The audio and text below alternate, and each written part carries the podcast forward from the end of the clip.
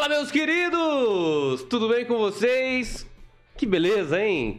Mais um gole de prosa diretamente dos estúdios da Jovem Pan Maringá e você é bem-vindo a participar deste programa, modesto programa, né, que acontece todos os sábados a partir das 10 horas da manhã e eu me chamo Kim Rafael. Modesto, diga da sua parte. Diga da sua parte. Gole de prosa, o maior programa conservador da radiofonia maringaense. Qual é, qual que é a revista que tá apontando isso? A minha mesmo. Estamos aqui com mais um Gole de Prosa. Kim Rafael, a revelação de Chico Bel, agora maringaense. Que beleza, muito bom morar nessa cidade maravilhosa. Claro que a gente fica um pouco, é, assim, temendo quando dá um ventinho, uma chuvinha, né? Porque você sabe com o estrago que acontece depois que acontece isso, né? Então, assim, essas semanas nós vivemos aí mais alguns episódios né, relacionados às, às chuvas fortes e eu já quero já colocar esse assunto em pauta, porque nós vimos aí alguns alagamentos. É claro que o Samuel deve ter algumas imagens aí de outros programas, não deve ter? Então vamos colocar depois, enquanto o professor Aquito vai falando aí sobre essas, é, é, esses problemas que vem acontecendo em Maringá. Na Avenida Colombo, por exemplo, professor, Sim. na Avenida Morangueira, na Avenida Brasil, nós tivemos ali alagamentos. É coisa assim de louco, que eu acho que nunca aconteceu isso. E olha que eu já ouvi de pessoas nascidas em Maringá, e provavelmente você também pode nos dizer isso, que nunca viu situação como essa. Bueiros entupidos que acabam em alagando é, algumas regiões da cidade. E assim, sem contar, obviamente, as árvores que acabam caindo aí e todo aquele prejuízo, né? Caindo em rede elétrica, estourando ali as questões de energia, enfim, né? E dando aquele problemão de sempre, né? Ficando sem energia. Mas, até ontem tá, estávamos mais de mil né, residências sem energia. E servidores sempre é, solícitos, é, sempre buscando aí é, arrumar. Só que parece que tem outros, é, outras formas de lidar com isso de forma preventiva, não tem? Bem, vamos analisar a situação aí de um quadro geral aí, colocar a minha opinião sobre isso. Seria cruel, não é? Nós analisarmos o estado de escoamento de águas pluviais, tradução bueiro, é? É, diante desse é, estado, desse momento, desse estado incomum de pluviometria, né? de chuva. Né? Nunca se choveu tanto eu estou com um problema sério de goteiras em casa, muita gente deve estar também. E mas o fato é o seguinte: vamos lembrar, depois eu vou entrar nessa provocação que você fez. Vamos lembrar que acontece alaga, alagamento em Maringá a qualquer chuva. Então, algo está acontecendo nos bueiros de Maringá não está havendo a manutenção adequada nos bueiros de Maringá. Me parece fato isso. Professor, aqui tá, tá passando as imagens sim, aí? Sim, as Enquanto imagens. você vai falando, o pessoal aí vai curtindo, vai, vai olhando, curtindo, não sei a que ponto, né? Mas vai olhando aí como é que estava a situação mesmo. Infelizmente, estava então, isso desse jeito. Diante de uma situação incomum que a gente está vivendo, realmente seria cruel com o prefeito Ulisses Maia. Mas acontece que chuvas com menos intensidade provocam situações bem parecidas com essa. Então, algo está acontecendo nos bueiros da cidade e eu faço aqui uma provocação, né, a que se os vereadores, né, estudem com uma CPI, CPI dos bueiros ou com um estudo, o que, que está acontecendo. Né? Eu já venho apontando aqui há tempos. O sistema de limpeza e varrição da cidade não está sendo feito. Onde eu moro é prova disso. Ali havia, havia, ali havia uma ali havia uma manutenção semanal. Fazem anos que não ocorre na zona 2. E assim está por toda a cidade. Tem lugar que a periodicidade é quinzenal, mensal, diária e não está acontecendo. Algo está acontecendo nos bueiros da cidade. Bom, a única coisa que eu posso dizer é que tá com muito lixo e precisa ser retirado. É, em relação a, ao enfrentamento da situação, tomara que não precise haver uma vítima. tomara que não precisa haver derramamento de sangue para a gente repactuar a nossa relação com arborização urbana. Urbana. Óbvio que a árvore não encontra aqui na cidade as mesmas condições que ela teria que ter na natureza, que ela tem na natureza e que nós tomamos o seu lugar. Então, óbvio que é preciso um trabalho de, re, de manejo, de manejo dessa arborização. Manejo é retirada e plantação de novas espécies de menor porte, que tem aí uma condição de viver, de crescer melhor do que as de grande porte, que são plantadas de baixa fiação. Então, esse enfrentamento não é, não é feito porque os lacradores do meio ambiente acabam sendo é, tendo mais visibilidade por meio da imprensa, bonitinho você subir numa árvore, abraçar a árvore e tal, tal, tal, né, como já aconteceu em Maringá, né? esta palhaçada que foi feita em Maringá em outros tempos. E é preciso ter mais seriedade, seriedade, preocupação urbana no trato das políticas que devam ser implantadas. Eu já vi, viu, Kim? Hum estudos feitos por pela universidade, estudos feitos pelos técnicos da prefeitura, de que a arborização vai receber uma repactuação, um novo olhar. Nós estamos em Maringá desde 1947 sem a aplicação desses estudos. Só isso. Então, eu questionei, inclusive, o então prefeito Edson Escabora, né? Esteve aqui no, no, sábado passado, né? Esteve aqui no sábado passado e eu noto realmente uma certa é, preocupação né, em tratar de um tema tão delicado quanto o meio ambiente. Ele não é delicado se a gente for pragmático. Nós não somos é, fadados a ver cenas como essa aqui, com o corpo de um ser humano, de um pai de família, vitimado, se não forem tomadas providências. Deus nos deu a capacidade de discernimento para entender que a arborização urbana é diferente de árvore em seu ambiente natural. Pois é, mas aí nós temos uma outra situação que vem acontecendo também aqui em Maringá, que é a, a situação aí de moradores né, que se encontram situações de ruas aí. É, nós tivemos aquele episódio da Samanta, né, que foi brutalmente assassinada. Né? Não se sabe exatamente se foi por um morador de rua, mas a gente sabe que a violência hoje em Maringá ela está sendo bastante questionada. Samantha é, uma, é um trans ou não? É, acho que é uma trans. Tomara que isso não entre por si só na violência, na estatística da violência contra pessoas trans, né? É, e, e, que seja algo assim que sirva muito de alerta Claro que a gente pegar aqui e colocar um, um hall né, de pessoas que foram brutalmente assassinadas pela violência em Maringá, uhum. é, lojistas né, que foram aí furtados, assaltados por conta da violência em Maringá. E quando eu falo violência, não se estende apenas, apenas aos moradores de ruas, né? Uhum. mas também né, em outros fatores. Mas nós tivemos esse debate, nós falamos agora aqui com relação é, a esses bueiros, enfim, a falta de estudos para que nós entendemos que precisa ser limpo, né? Aqueles bueiros, né? É, é necessário fazer isso.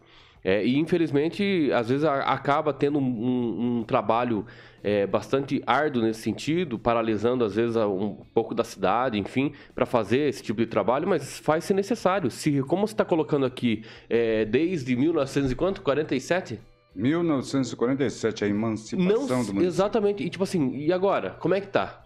Será que vai esperar mais enchentes como essas aí acontecerem, né? Por mais que seja por um, um período assim, né, digamos, curto, né, para depois escoar a água certinho, mas infelizmente isso vem acontecendo na melhor cidade de se viver no Brasil, pelo menos é o slogan que vende, é. né? Agora trazendo realmente a violência que vem acontecendo com situações, né, com pessoas, situações de, de rua aí, é, a gente vê aqui na Fernão Dias, né, a gente vê ali é, ali perto da prefeitura, várias pessoas que é só vocês passarem lá. É só vocês passarem lá. Que pessoas usando droga, né? Assim, plena luz do dia, Então tem alguma coisa errada. É, usando droga e podendo usar de mudar, né, de humor de humor psíquico. Né? E, e, quando na falta da droga, né? E promover uma violência. Exato. E aí? E assim, eh, já aconteceu aí de pessoas próximas me relatando que já foram abordados por essas pessoas viciadas em drogas e que dizem, ó, oh, quero 10 reais. Não, é para que eu tenho, e sendo honesto ainda, né? Ó, oh, tenho que comprar droga. Se você não, não me dá 10 reais, eu vou te seguir. E aí, como é que fica? Como é que fica essa situação? Nós, nós entendemos, professor, aqui, que nós tivemos um debate muito ah, contundente né, durante a semana em alguns programas aqui da, da, da, casa, né? O RCC News da manhã e à tarde. Nós tivemos ali algumas entrevistas, tanto com a vereadora Ana Lúcia, é, quanto o, o, o, delegado Luiz Alves, que é o vereador, uhum. e eles vêm trazendo é, vários discursos com relação às reuniões realizadas, a, a audiências públicas, como aconteceu no último dia 23, na quinta-feira, através é, da vereadora Chris Lauer, e que fizeram audiência pública relacionada é, justamente nesse sentido, né, direcionada nesse sentido para os moradores de rua ali, o que fazer com eles.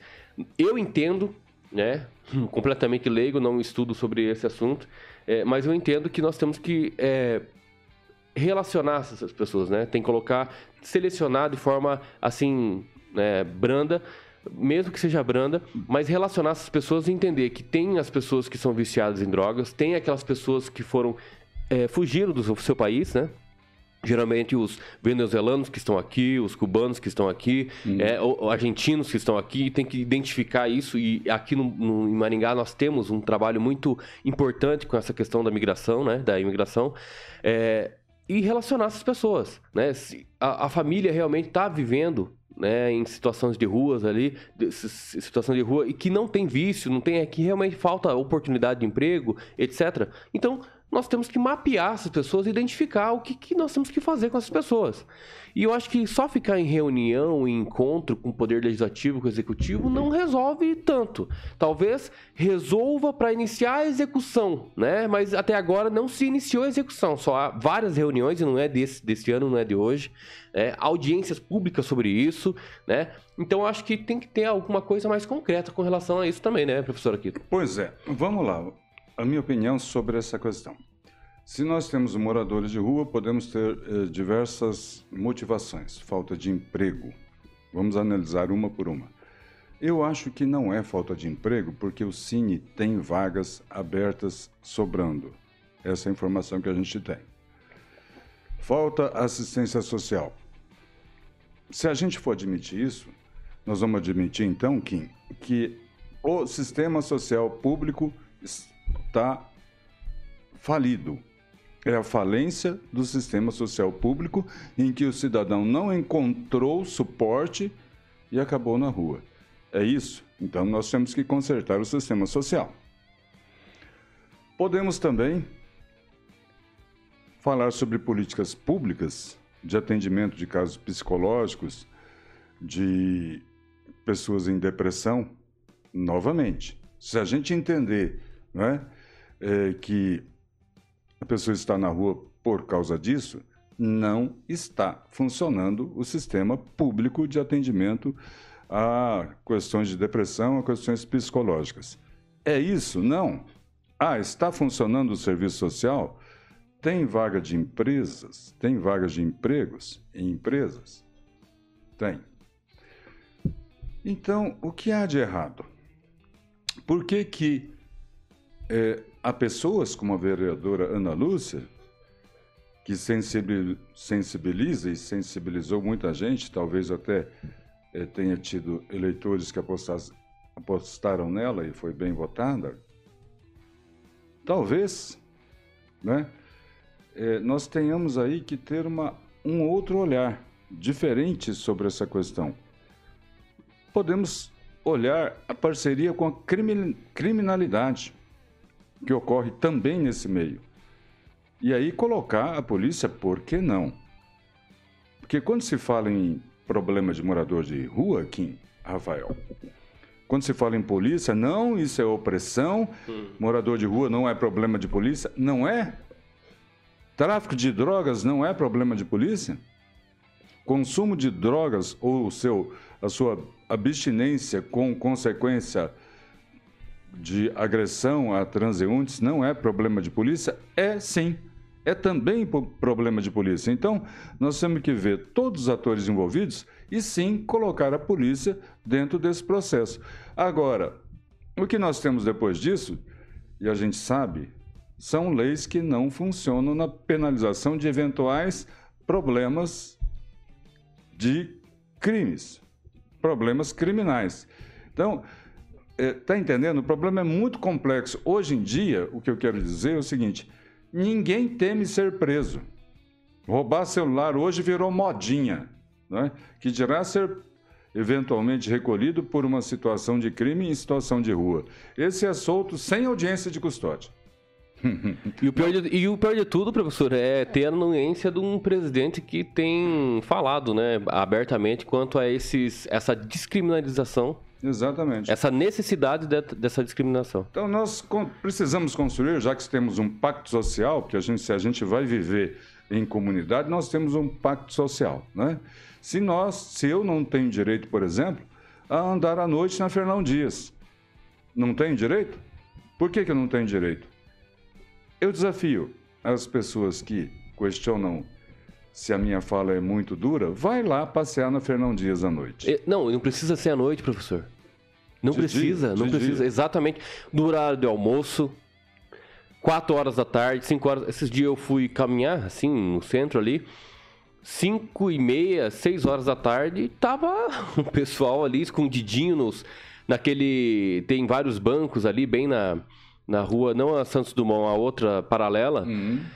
é, ali perto da prefeitura, é assim. Não, Martins. É, exatamente. Então, assim, no clarão do dia.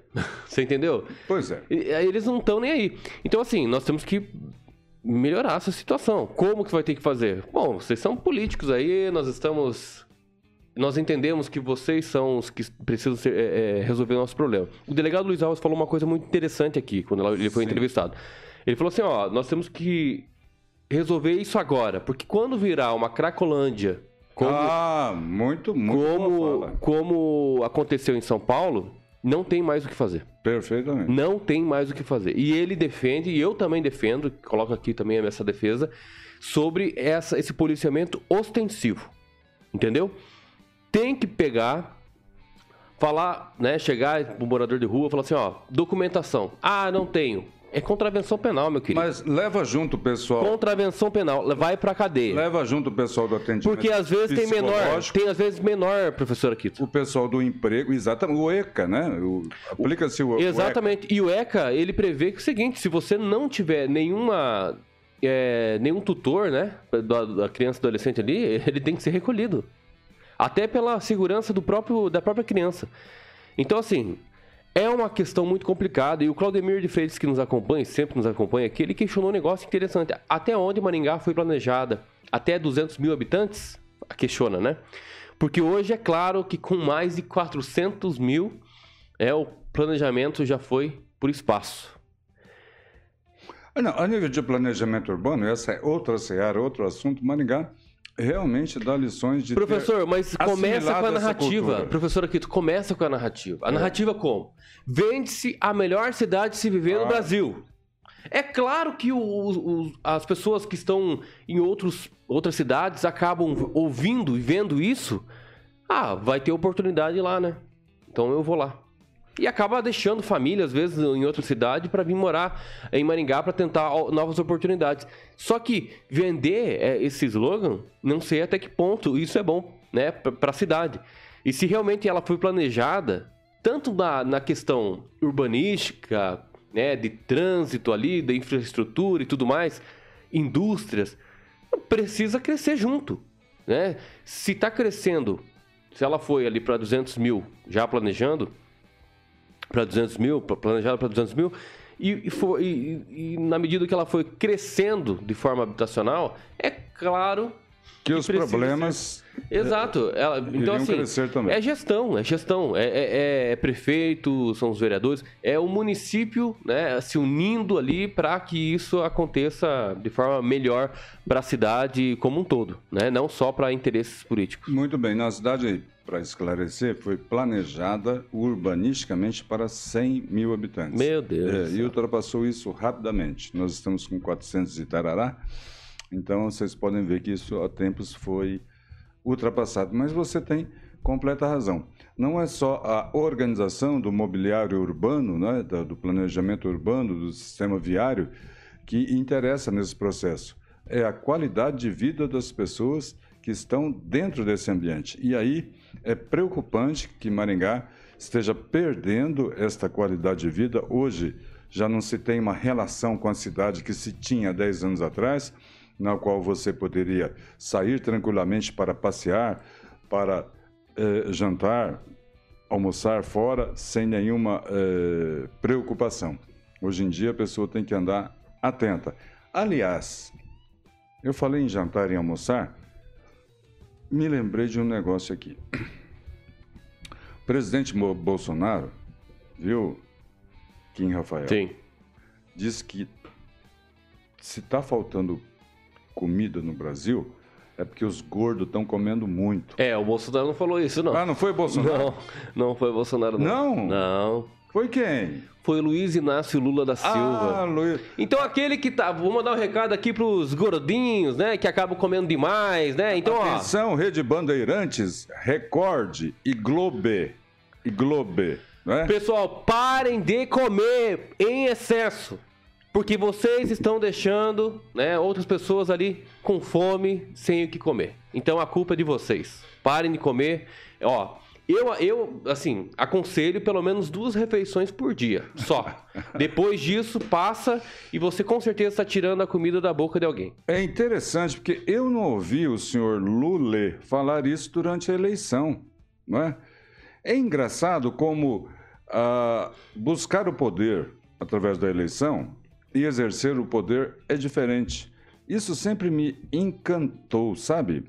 Ninguém falou que ia aumentar a gasolina durante a eleição, principalmente o Lule, o Molusque. Ah, é? Ué, Alguém se lembra dele ter falado? Ah, não, eu lembro muitas coisas, né? É. Eu, eu, me lembro sobre o salário mínimo, que a, ia ser estrondoso, né? Ia ser ah, o melhor sim. da época de todo mundo.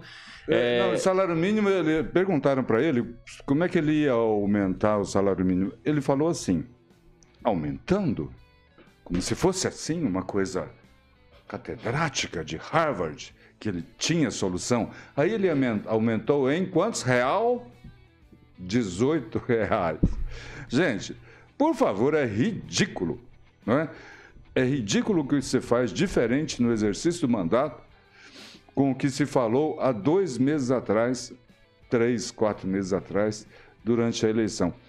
Você se lembra, Kim Rafael, de ter se falado sobre é, investir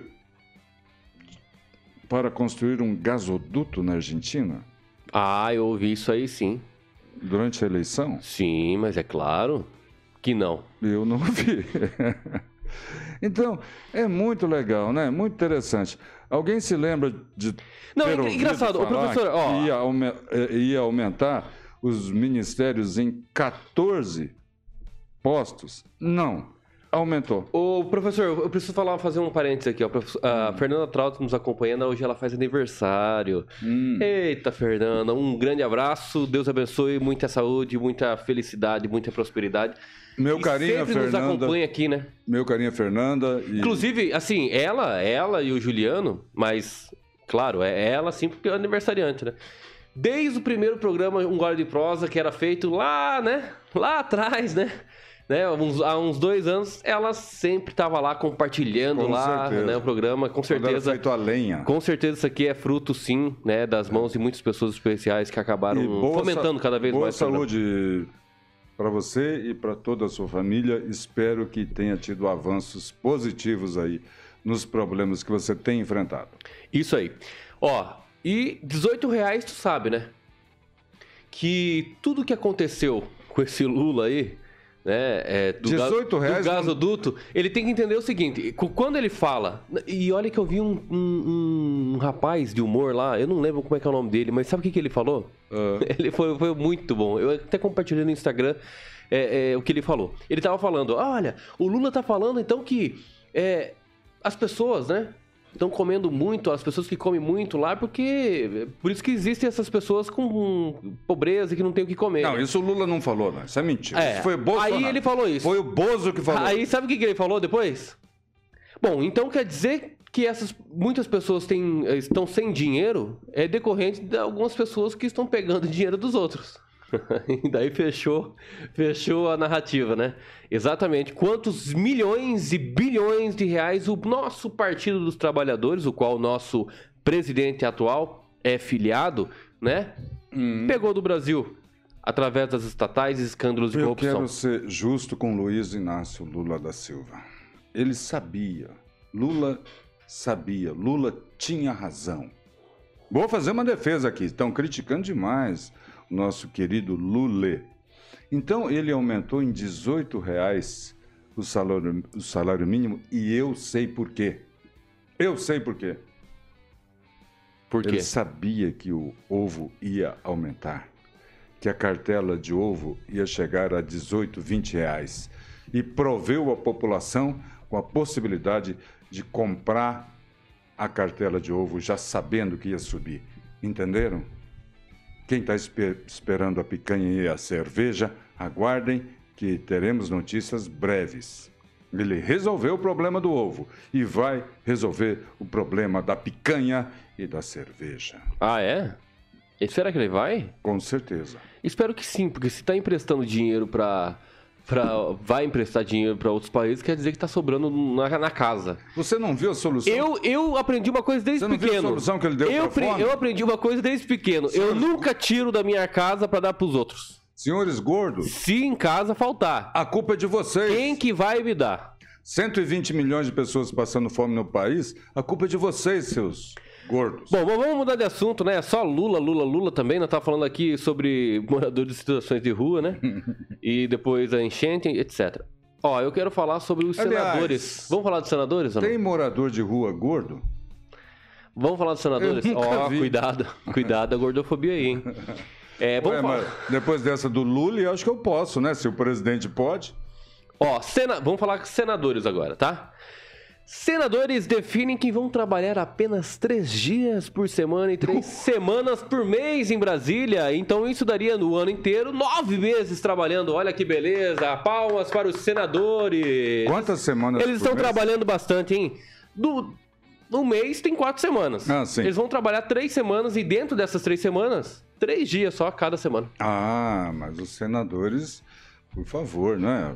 Eu, eu vou ter que colocar aqui a última trincheira da defesa dos nossos nobres senadores. Sem contar o aumento de salário deles, de Não. 39 para 41 mil. São pessoas que se dedicam exaustivamente. Exatamente. Inca- E falando em senadores, os nossos três senadores aqui do Paraná. Cadê?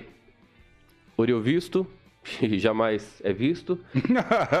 o Flávio Arnes, claro, e o Sérgio Moro. O Sérgio Moro tem que contar uma coisa que ele já veio duas vezes aqui na Jovem Pan, Hum. ou seja, em Maringá, né? Você tá virando íntimo do Sérgio Moro, hein? É, não, mas é que ele, ele aceita vir aqui no programa, ele eu sentou aqui, né? Então, por enquanto, né? Então, a- acaba vindo e acaba conversando e entrevistando ele. Então, assim, depois que ele foi eleito, ele já veio duas vezes aqui. Os outros senadores, Três vezes. Porque foi entrevistado no gole de prova. é, mas na época da campanha, né? Não. Sim, na época da não, campanha. Ele fez questão de vir aqui no gole de prosa. Na, na época da campanha. Depois não? Não, na época da Eu campanha. vou consertar isso. Tá. É, então, assim, o Oriovisto e o, e o Flávio ainda não vieram pra cá, né? E não foi por falta de convite. Então, assim, senadores, professor Aquito, Sim. tem muitas pessoas que defendem a não existir o Senado Federal, até porque parece que não tem um impacto social tão grande na vida das pessoas a não ser gastar o nosso dinheiro. Porque são milhões de reais, né? E o Senado Federal é um pouco diferente da Câmara, porque eles têm umas regalias um pouco diferenciadas. Por exemplo, motorista particular, um carro à disposição e sem contar, obviamente, aí gasolina, tudo torta direita e, claro, é, questões relacionadas a parlamentar, a, a auxiliares e parlamentares, é, auxiliar, né? Auxiliar e servidores ali dentro do, do, gabinete que é muito mais do que a Câmara. Tem engraxate. E acaba ganhando muito mais. Tem engraxate lá dentro, sabia? E tem um pessoal, inclusive da bancada, que às vezes defende que nós tínhamos que levantar aí uma, uma, uma campanha um ano sem Senado Federal. Vamos ver o que, que acontece.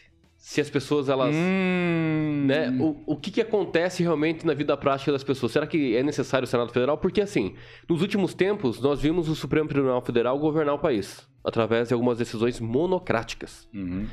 É, Monocrática é decisão de uma pessoa Exatamente. Umas, algumas pessoas, pessoas, pessoas não comuns, mas doutrinadores, falam sobre arbitrariedade e abuso de poder de alguns ministros.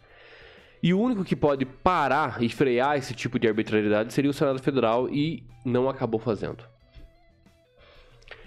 Então, o que, que, que você possa, pode me dizer? Se o Senado Federal é muito importante para o Brasil nesse aspecto ou ele poderia deixar de existir? Eu não vou dizer nada que eu ainda não tenho opinião formada, mas eu quero apoiar essa campanha.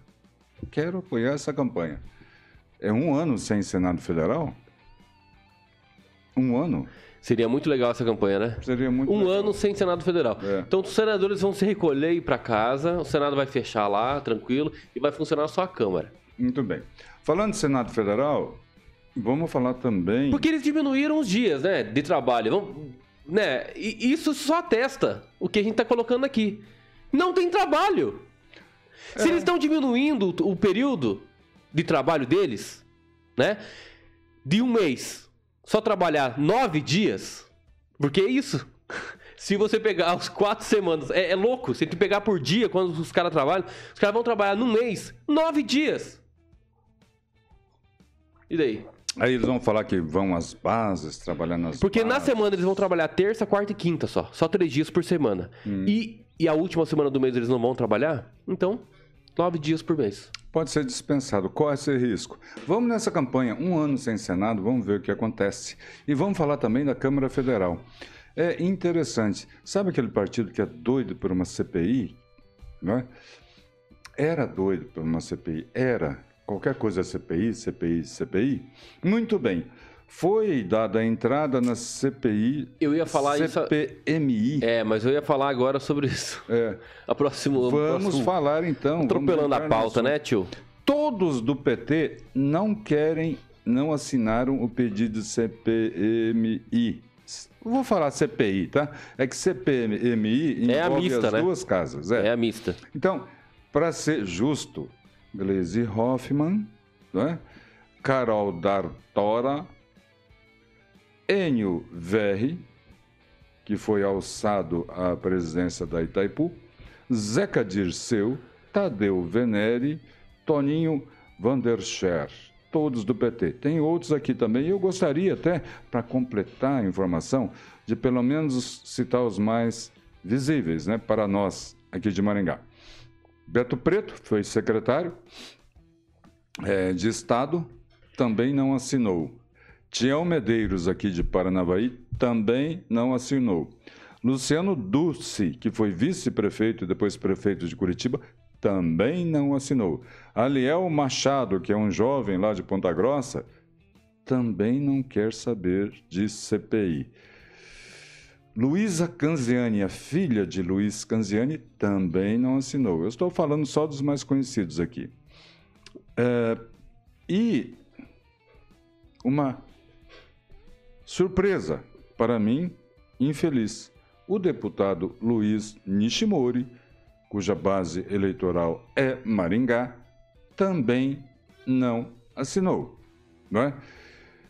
Nós temos diversos vídeos, diversas imagens correndo aí na rede social mostrando que houve alguma coisa de errado, muito errado, é, naquela depredação que aconteceu dia 8 de janeiro. E a CPMI agora é uma oportunidade para investigar a fundo se, inclusive, políticos estiverem envolvidos. envolvidos. Eles não querem Então, saber. É uma oportunidade. Falaram tanto, a mídia não pegou e pisoteou tanto esse, esse ato golpista e etc. Mas é não mesmo. deixa de é ser. uma ameaça à democracia. Eu Não deixa de ser. Eu continuo pensando mesmo. Não mesmo deixa jeito. de ser, exatamente. Um não deixa de ser. Mas agora é uma Agora, oportunidade para instaurar uma investigação. Não querer uma CPI, isso é um absurdo, né, senhores deputados? Por favor, senhor Luiz de deputados e senadores. Tá? Porque é uma CPMI, então é uma comissão parlamentar mista de inquérito. Hum. Então envolvem as duas casas. E segundo, E nós aqui. segundo informações, o governo está fazendo um esforço danado para retirar Claro, claro, claro, claro. Por quê? Não sei. Por quê? Né? Não, não se sabe. É. Só instaurando para saber o que que vai acontecer. Mas o Sérgio Moro esteve aqui com a gente ontem, Uhum. né? Da bancada da, do- da RCC News às 7 horas da manhã. Você mandou um abraço e foi, por mim? E ou foi entrevistado. E foi entrevistado, eu esqueci. E foi entrevistado por nós. É, e a pergunta que eu fiz foi o seguinte: o senhor assinou pela instauração da CPMI? E Hum. o que, que o senhor acha sobre a efetividade dessa investigação? Ele disse que assinou e ele falou que quer saber o que, que aconteceu, porque ninguém absolutamente sabe o que realmente aconteceu aqui, claro, com exceção daqueles que estão envolvidos, né? Que nós não sabemos. Mas eles querem saber, porque é uma coisa repentina. E ele colocou aqui, e eu acho interessante a gente trazer, a diferença do que aconteceu no Capitólio com o que aconteceu dia 8 de janeiro. Porque a mídia pisoteou nessa narrativa de atos golpistas, não deixando de ser, mas pisoteou trazendo a narrativa querendo associar a, ao bolsonarismo. Né? Isso é o problema né, de tudo, parece que é o bolsonarismo. E associar também ao Capitólio que aconteceu. Mas a única diferença, professor Aquito, que o Capitólio é muito mais criminoso o ato por parte, inclusive, do Donald Trump, porque ele, naquela época, ele era presidente da- dos Estados Unidos. Então, ele deveria, assim como o Congresso, prever a segurança daquele lugar, já que já tinha sido marcados atos de manifestação há muito tempo. Segundo, a comparação aqui, né, o que aconteceu dia 8 de janeiro, não pode ser de forma assim, é, ipsis literis. Aconteceu, aconteceu lá, é igualzinho que aconteceu aqui. Não, porque aqui quem tá no governo é o Lula. Se fosse ainda o Bolsonaro no governo querendo fazer isso, mas o tem muitas questões relacionadas ao GSI dizendo sobre possíveis invasões antes mesmo de acontecer. Eles retiraram a guarda presidencial do dia que aconteceu. Eles te retiraram. A guarda presidencial só serve para guardar o patrimônio do Palácio da Planalto. Só isso que, que, que, que serve. O, os- o policiamento das três né, sedes do- do- dos poderes foi simplesmente é, reduzida. Então, e sabendo que ia vamos- ter essas manifestações. então não seguinte. faz sentido. Não tinha pouca gente lá. Vamos imaginar o seguinte, Kim, que você tenha eh, um supermercado. E aí começa a chegar gente que está passando fome há dois, três meses. No início, poucas pessoas. Depois foi aumentando, foi aumentando, foi aumentando. O que, que o dono do mercado, que era o Lula, faz? Ele retira o policiamento, o policiamento, ele afrouxa o policiamento.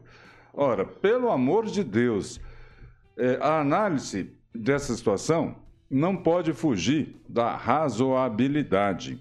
Existia uma multidão de pessoas lá, óbvio que tinha risco de acontecer alguma coisa. E o que acontece com as forças eh, de proteção? São retiradas para facilitar a depredação?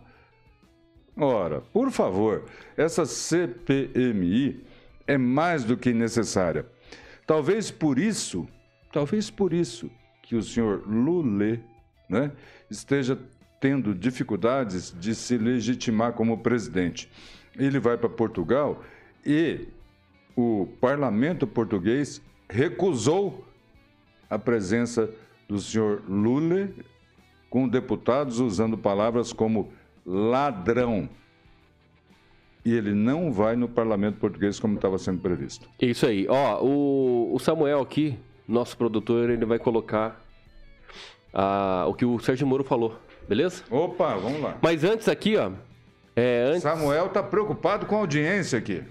Certo? Antes aqui, ó, tem É, várias pessoas nos acompanhando, eu já vou falar, mas uma coisa que é interessante que o Ebenezer Lima de Oliveira ac- acabou colocando aqui é o seguinte, ó. Trabalhei numa empresa que tinha um cartaz com os seguintes dizeres, entre aspas. Não falta ao trabalho, porque alguém pode notar que você não faz falta. Isso aplicaria pro Senado Federal. Manda bala aí, Samuel. Vamos lá. É, há possibilidade aí sobre essa CPMI, né? Dos atos ali de, do 8 de janeiro. Eu queria saber se o senhor assinou pela instauração e o que o senhor acha dessa investigação? Será que vai vingar? Quem até a propósito, ontem eu vinha para Maringá e peguei um avião ali em Brasília e de repente veio uma senhora falar comigo, vestida até com a camisa do Brasil, né? E chegou pedindo para tirar uma foto. E chegou chorando lá, né? Daí, mas né, o que acontece tal? Daí ela tinha sido solta.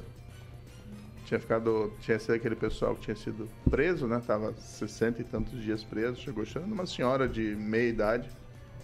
Não vou falar o nome aqui para para preservá-la, né? E assim, triste que, que, que, que tenha acontecido, né? Eu dei um conselho para ela, olha, fique longe de encrenca, né? Se preserve aí, agora é o momento de, de se cuidar. Tive também no, no presídio lá da, da Papuda visitando.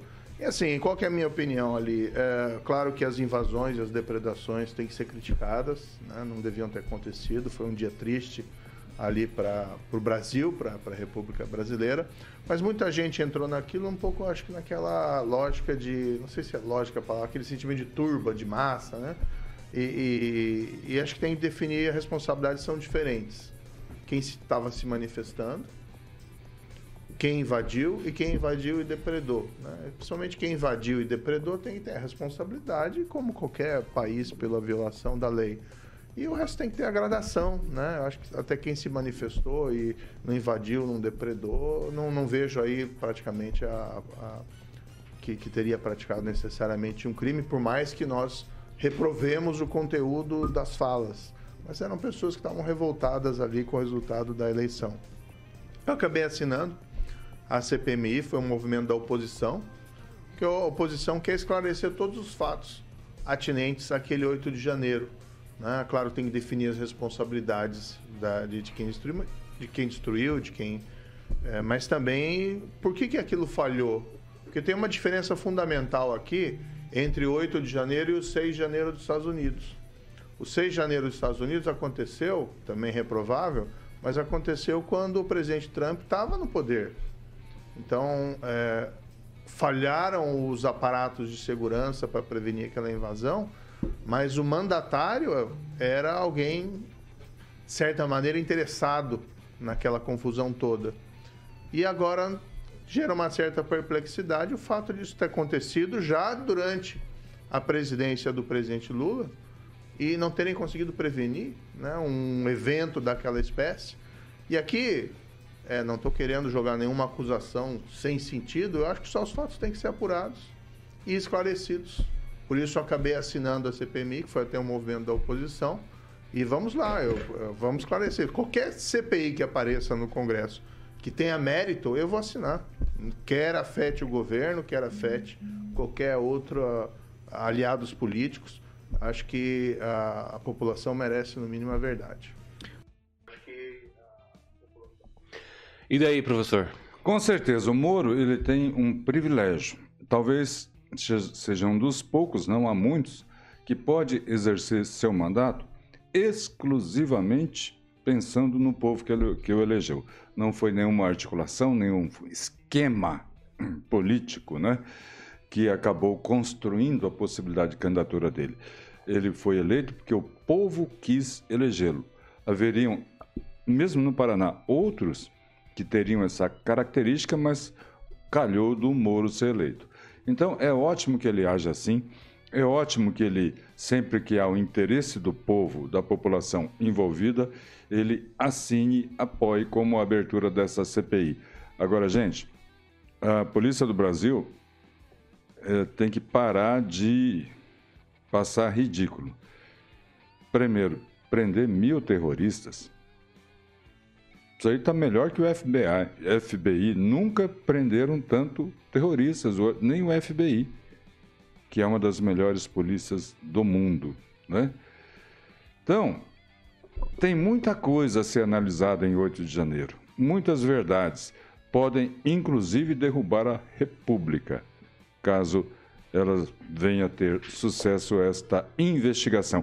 E eu quero parabenizar, não sei se é hora ainda, a nossa Janje, que ela ganhou um cargo no governo. De dançarina do carnaval? Não. É, enquanto o pessoal da Bahia estava lá dentro das águas? É um cargo no governo com assessor de políticas públicas, não sei o quê, né? porque ela é, talvez tenha é, preocupações de políticas públicas, né? E ela precisa revisar essas preocupações, porque durante a tragédia que aconteceu no litoral de São Paulo, ela estava lá no camarote do seu novo amigo, o Gilberto Gil, comemorando uh, o carnaval. Ah, é? Junto com Flávio Dino. Olha com só. Com o gordo Flávio Dino. que comeu muita coisa. Flávio Dino. Meu Deus do céu. Pelo seu perfil. Rapaz, se isso é gordofobia, uns... velho. Não, não. Não, isso aí vai dar ruim, vai dar ruim isso aí, hein? Já tô avisando, hein? Tá bom. Vai dar ruim para não falar outra coisa. É, eu, eu só tô indo na linha do Lula, né? Mas. Vamos nos preservar, porque eu não posso também acreditar cegamente em tudo que Professor, fala. Diga. O, o nosso tema principal do programa hoje é nem picanha nem cerveja, é gasolina cara. Já conseguiu já abastecer seu veículo já com aquele aumentozinho de mais ou menos uns 5%, né? A alta, né, desde maio, né, do ano 2022, pode ser que tenha aí uma sobrecarga no valor das dos combustíveis. Isso tudo é irrelevante, é de menor importância. O que nós temos que entender que cobrar imposto e caro da gasolina é melhor sob o ponto de vista social, fiscal e ambiental. Muitas pessoas não estão enxergando isto. Muitas pessoas que teimam em ter a gasolina como base né, de sua necessidade de combustível, que no Brasil ainda a presença do carro elétrico é pequena. Então, sabe esse tantinho de pessoas, né? Eles não estão olhando o social, não estão olhando o fiscal, o ambiental. Tá entendendo? Então, o presidente Bolsonaro teve que aumentar a gasolina, o imposto à gasolina, por causa disso. Você entendeu? Quem, Rafael? É isso que a imprensa está falando agora. Né? É lógico que eu brinquei. Se fosse o Bozo que tivesse aumentado, ia ter aquelas manchetes né, nos principais jornais do país dizendo do efeito cascata. Entenda como a disparada afeta do preço da gasolina, afeta o seu bolso, não só o seu carro mas afeta o seu bolso em muitas circunstâncias. Ia chegar lá na fralda do bebê, que com a gasolina dá para comprar menos fralda de bebê. Essas versões que são dadas são versões dadas pela mesma imprensa, pelo mesmo veículo. Quando o Bolsonaro né, tinha aquela situação internacional de preço alto, demonizaram o aumento do preço, do preço da gasolina. Agora que a gasolina está voltando ao patamar de R$ 8, R$ reais. A alegação é que é melhor do ponto de vista social, fiscal e ambiental. É muita hipocrisia. Muita hipocrisia. É porque eles querem arrecadar mais para dar dinheiro para outros países. Essa é a realidade. Olha só. Eu aconselho, viu, só para finalizar, uhum. quem tiver é, abastecendo o seu carro, principalmente com o adesivo do 13, Faz o L. Faz um L. Na hora do, do pagamento, faz, tem como fazer o L no crédito ou no débito, será? Faz um L. Deixa eu. Faz o L no crédito ou no débito? Faz... faz o L no crédito. No crédito, entendeu? Porque a conta vai vir ainda e vai ser mais a marca. Mas faz um L aí, moçada. Abastecendo o tanque. Fechou? É, no Paraná, nós tivemos um superávit de 7,1 bilhões de reais em 2022. Olha só, com a redução ainda do ICMS. Professor Aquito. Então é possível. É possível. Eu estava muito preocupado quando o governo federal, do, é, o ano passado, né? Hum. O ano passado, acho que foi, desde quando começou essa questão de redução de forma impositiva, né? Hum.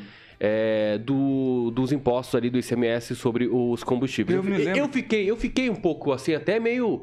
Cara, preocupado. preocupado. Por quê? Porque isso pode acumular num tanto que hum. o ano que vem, que seria esse ano, iria estourar. Hum. Mas eu tenho aqui, né? Notícia do bemparaná.com.br hum. que o Paraná teve um superávit de 7,1 bilhões em 2022. Pois é. Então quer dizer que não faltou din-din nos cofres públicos do não, Estado. Aumentou. Mesmo reduzindo o ICMS do combustível. A explicação é a seguinte: não compensa a sonegação. E aí o dinheiro que era sonegado passa a entrar no caixa. Eu já vi diversas explicações de economistas sobre esse evento, inclusive o Bolsonaro, que não é economista, disse que aprendeu isto, né? De que num primeiro momento há uma queda de arrecadação, mas que era logo recuperada porque dinheiro que era ilegal, que se tratava a mercadoria aí com vendas sem notas e etc. Não sei se vocês sabem que isso existe no Brasil né, acaba então sendo contabilizado. Agora, o importante é o seguinte: o Lula deve estar muito preocupado. Ah, tá? Preocupado é. com o quê? Com a taxa de Selic? Não. O que, que é? Ele vai pegar o Banco Central e vai parar com essa autonomia do Banco Central. Isso é um absurdo. O juro é o que ele quer, né? Ele deve estar preocupado que ele tem que aumentar a arrecadação. Por quê? Ele vai indicar Dilma para a presidência do Banco do BRICS. O Brasil tem olha que dar uma contribuição só, lá. Velho, a Dilma, o salarinho da Dilma hum. é, vai ser de 300 mil reais. Ah, é? É. Tomara que ela não tenha que fazer uma prova né, de aritmética.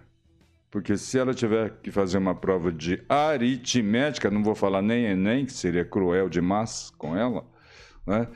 talvez os caras que vão aprovar aí a indicação de Dilma fiquem com o cabelo em pé na senhora que quer estocar vento.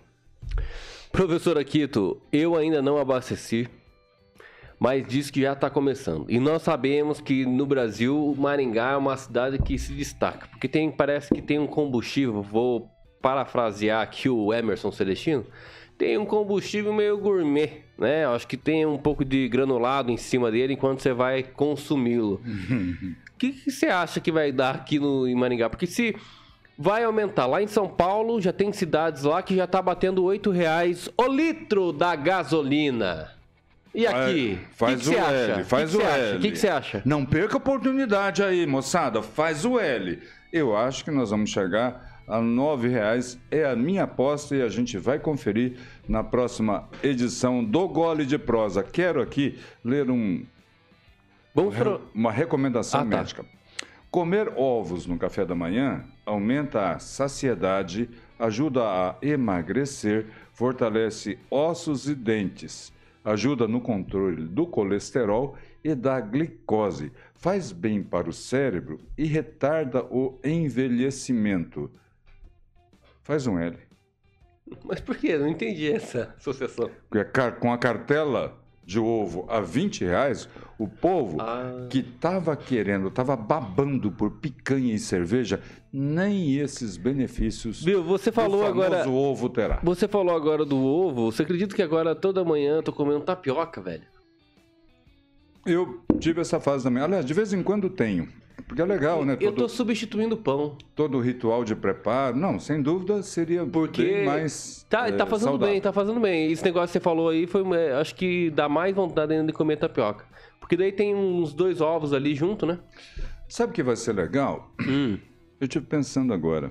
Ixi, tá pensando, tá é, fumaciando tudo aí agora. É, pobre tem um problema com relação à postagem em rede social, pode perceber, quando ele vai comer uma coisa melhorzinha, ele tira uma foto. Ah, tira, é, é? verdade. É? é? verdade. Ele vai lá no. Tira, vai lá no, no Barolo, ou vai lá no, no Até aqui no, no, no casarão. Aqui... Às vezes no dogão ali da esquina, já, né? Um dogão bem preparado. Eu não sei se o dogão ainda é. faz o dogão. Acho que o dogão Agora, ainda não. O pobre vai ter a oportunidade de fritar um ovo e fazer um ali. Olha só que beleza. Vai ser um luxo comer um ovo. Olha só, as participações de, no... de Norá. É isso, será? Vamos lá. Dinorá de Lima, bom dia. José Martins, picanha virou pardal, cerveja virou suco de chuchu. O Lucas Vasconcelos, bom dia, meu amigo Kim. Manda um abraço para os amigos do grupo Os Imbrocháveis. Nós temos um grupo chamado Os Imbrocháveis. Vamos lá. É, né, vamos partir, não precisa falar muita coisa sobre isso. Não, não. José Martins, aqui no norte de Maringá, Maringá. Tô lendo que nem um vesgo. Aqui no. Nada contra os vesgos. Aqui no norte de Minas Gerais já tá com 40 dias que não chove. O sol de 33 graus, muita lavoura. Vem pra cá, acaba. aqui tá chovendo todo dia. Aqui tá chovendo todo dia, exatamente. Desde dezembro estamos aí nessa labuta. O Diógenes acompanhando Kim Aquito, dois monstros sagrados da comunicação maringaense. Poxa vida, mili... É, poxa vida, militante só, é, só para tirar foto e chorar pelo amor aos pets. Novidade Vindo zero. De você, Segue Diógenes, o jogo. Muito obrigado, é uma opinião qualificadíssima. Faz tempo que a gente não se vê. Um abraço. Fala galerinha, tudo bem com vocês? Bom, vocês acompanharam aí nos últimos minutos, antes de acabar o gole de prosa aqui, né, da Jovem Pan, que acabou a energia. É isso mesmo, olha só. Até por aqui acabou a energia aqui em Maringá. Pois é, fomos vítimas também. Mas eu quero convidar você né, a compartilhar esse podcast para todas as redes e não deixar de acompanhar todo sábado a partir das 10 horas da manhã um gole de prosa diretamente dos estúdios da Jovem Pan Maringá, que esperamos por você eu, Kim Rafael e professor Aquito. Beleza? Valeu, grande abraço e curta o final de semana. Tenha cuidado.